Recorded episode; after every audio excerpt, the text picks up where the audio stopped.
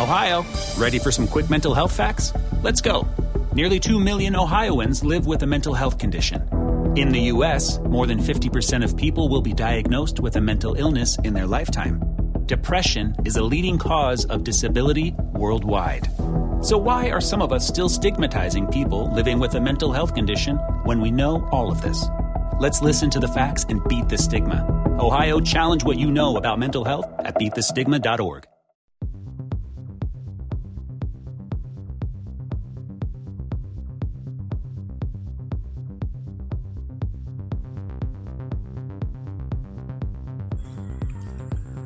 Hola, ¿qué tal? Muy buenas noches, bienvenidos nuevamente al espacio de Adrián Ruiz. Es como siempre un placer extraordinario para mí recibirlos en este espacio, pero sobre todo compartir los temas que todo el tiempo les traigo con mucha alegría para generar ese crecimiento personal.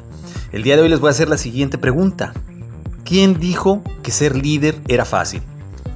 Se dice que en la vida diaria, en los equipos deportivos, pero sobre todo en el trabajo, hay siempre grandes líderes detrás de grandes equipos de trabajo. Pero tenemos que saber reconocer si somos líderes o somos jefes.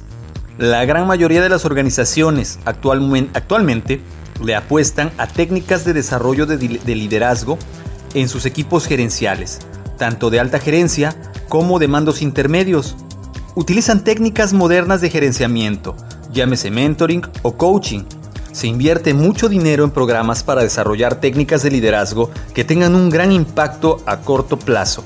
Sin embargo, es muy importante darnos cuenta que aunque todas estas técnicas son maravillosas y nos ayudan a descubrir qué es lo que necesitan de manera individual nuestros colaboradores para poder potenciar sus talentos, existen algunas limitaciones que impiden que se logre poder aprovechar estas técnicas al 100%.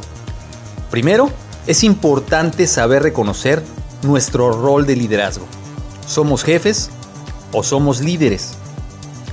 Hay mucha gente a quien le da vergüenza reconocer o admitir que vienen de un modelo de liderazgo autoritario y que concentran el poder en un solo individuo. Sin embargo, a muchos, y me incluyo, nos tocó dar nuestros primeros pasos en este modelo.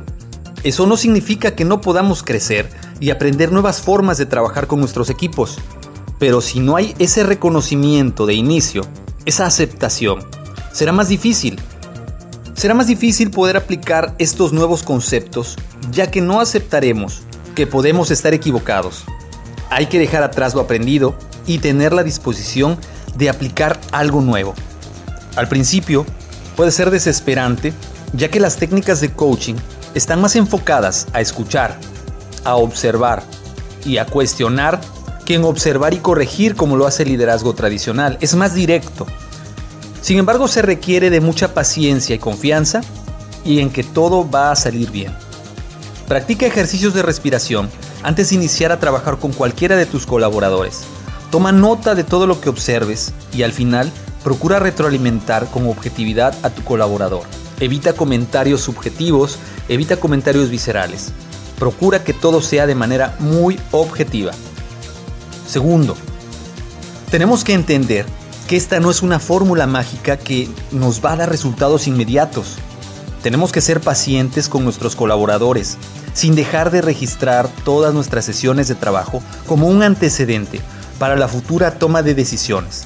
Nuestra labor como coach es lograr, a través de las preguntas correctas, llevar mentalmente a nuestro colaborador a un estado de entendimiento, aceptación de sus responsabilidades y autocompromiso. Registra todas tus pláticas y antes de que tengas una sesión nuevamente con él, repasa temas claves como por ejemplo, cuándo es su cumpleaños, el de su esposo o de su esposa e hijos, así como sus nombres, aficiones, qué lo motiva, triunfos cercanos que haya tenido y utilízalo para iniciar tu sesión. A esto se le conoce como rapport y forma parte de una serie de habilidades blandas que debes de desarrollar. Una sesión de coaching no es solo sentarse a platicar, conlleva una conversación y documentación previa y durante la sesión de trabajo. Tercero, la hora de los compromisos. Al momento de establecer compromisos, es muy importante que logres que los colaboradores sean quienes se sientan comprometidos, ellos sean quienes anoten de puño y letra estos compromisos que tú vas a, desarrollar. Y estos sean el resultado de un autoanálisis consciente de sus posibilidades, creando compromisos que tengan las siguientes características. Primero, deben de ser medibles, alcanzables, con fecha de caducidad, retadores, realistas, progresivos y mejorables. Existen numerosas técnicas de coaching para lograr esto. Un ejemplo es la técnica de Grow, la cual viene del acrónimo en inglés Goals, Reality, Objections y Will, que significa que primero que nada tenemos que establecer cuál es la meta u objetivo que queremos alcanzar, reconociendo cuál es la realidad que se encuentra frente de nosotros, cuáles son nuestras fortalezas, cuáles son nuestras carencias, cuáles son nuestras debilidades y principalmente al reconocer esto, entenderemos cuáles son las opciones que se nos presentan para poder desarrollar esa estrategia que nos ayude a alcanzar esa meta de inicio. Por último, Will, la voluntad, nos ayudará a establecer un plan de acción, un plan de trabajo que nos lleve a cumplir con estos objetivos. Pero tiene que existir la voluntad por parte del colaborador para poder llegar a ese objetivo. Si no existe la voluntad, este plan seguramente fracasará. Eso es lo importante que hay que tener en cuenta al momento de generar un compromiso con el colaborador, que tenga esa voluntad férrea de cumplir y de querer mejorar. Todo lo anterior sintetiza lo que hemos venido platicando de inicio y ayuda a que sea más fácil establecer los compromisos. Por último, no todo termina ahí. No todo el final es ya establecer un compromiso.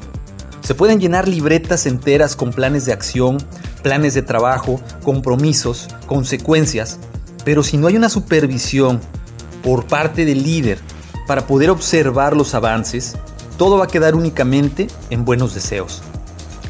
Esta es la parte donde el líder debe de ser más constante y disciplinado, no descuidar a su coachee y constantemente tener un acercamiento e interés genuino por ver los avances del colaborador.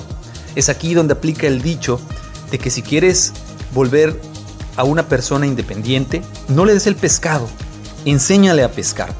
Porque si le das el pescado, le vas a enseñar a que dependa de ti todo el tiempo, a que se vuelva una persona dependiente del jefe, que no tenga la capacidad de tomar decisiones ni de pensar en ideas novedosas. Por otro lado, si tú lo enseñas a tomar sus propias decisiones, vas a tener colaboradores que te van a servir de trampolín para poder crecer y ellos a su vez tendrán un crecimiento que les permitirá ser mejores y desarrollar ese liderazgo. A final de cuentas, el liderazgo es lo que pretende, generar otros líderes que ayuden a un crecimiento mutuo. Espero que haya sido de tu agrado esto que acabo de platicarte, de verdad que eh, para mí es muy importante compartir estos esquemas de liderazgo. Espero que te sirvan en tu empresa, en tu trabajo, en donde te encuentres, eh, ya que pues vienen de, temas de coaching, de, libros de coaching, de diplomados de coaching. He tomado el extracto de todo eso y te lo presento el día de hoy. Espero que te sirva. Y esta solo es una parte importante que te ayudará a detonar el éxito en tu día a día. Pero la otra parte depende de ti, depende del trabajo diario, de la constancia, de la entrega, de la disciplina, de la autodisciplina que tú como jefe puedas tener para poder alcanzar tus objetivos y tus metas pero más importante que todo, lograr que tu gente alcance esas metas y objetivos. De mi parte sería todo. Espero que te haya gustado el tema. Si hay algo que te gustaría compartirme, me puedes mandar correo al correo electrónico adrianrogelioruiz.com. En Twitter me encuentras como Adrián Rogelio Ru.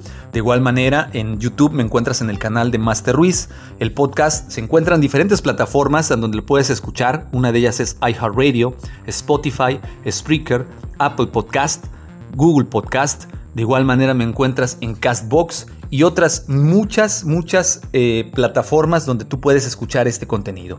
Te pido por favor le des like, le des seguir, le des me gusta, descargues el contenido. Si sabes de alguien que le interese, compárteselo para que él pueda escuchar esta información tan importante, tan valiosa y podamos ayudar a seguir creciendo como comunidad. De mi parte es todo, yo te agradezco infinitamente que me hayas acompañado, que hayas regalado estos minutos de tu tiempo para tener este crecimiento. Te recuerdo, mi nombre es Adrián Ruiz, estoy a tu servicio y nos seguimos escuchando. Hasta luego.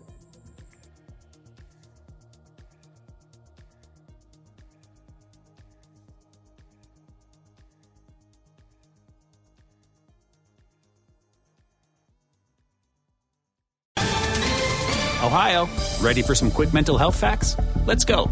Nearly 2 million Ohioans live with a mental health condition. In the U.S., more than 50% of people will be diagnosed with a mental illness in their lifetime. Depression is a leading cause of disability worldwide. So, why are some of us still stigmatizing people living with a mental health condition when we know all of this? Let's listen to the facts and beat the stigma. Ohio, challenge what you know about mental health at beatthestigma.org.